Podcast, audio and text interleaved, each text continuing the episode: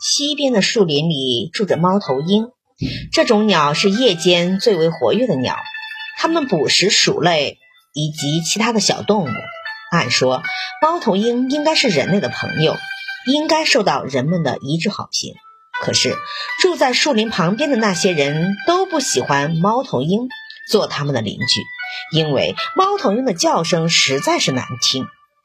特别到了晚上，人们偶尔有事外出，经过那片树林时，冷不防的几声惊叫，真能吓得你浑身起鸡皮疙瘩。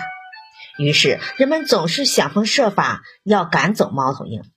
猫头鹰感到十分的苦恼，它从这个窝挪到那个窝，可挪来挪去依然不受欢迎，总听到人们责怪它。猫头鹰想，这里的人实在太刻薄了，我一定要搬得远远的。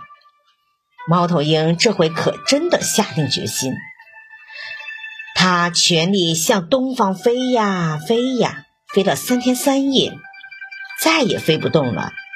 才停在途中的林子里休息。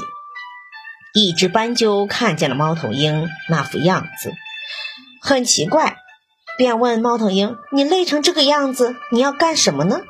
猫头鹰说：“我想搬到很远很远的地方去住。”斑鸠又问：“为什么呢？”猫头鹰叹口气说：“西边的人太难相处了，他们都讨厌我，说我的声音难听。我在西边实在住不下去了，非搬家不可。”这次我下定决心搬到很远的东边去，离西边远一些。